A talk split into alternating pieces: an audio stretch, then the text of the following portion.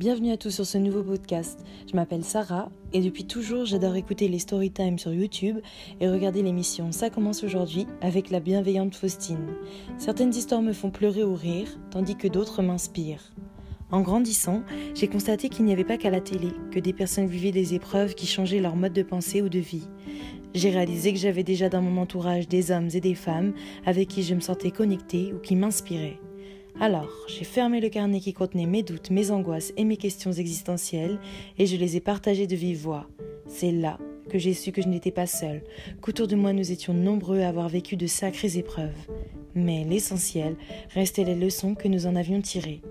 Aujourd'hui, je veux faire entendre les voix d'inconnus qui veulent transmettre leur parcours et leurs recettes du bonheur.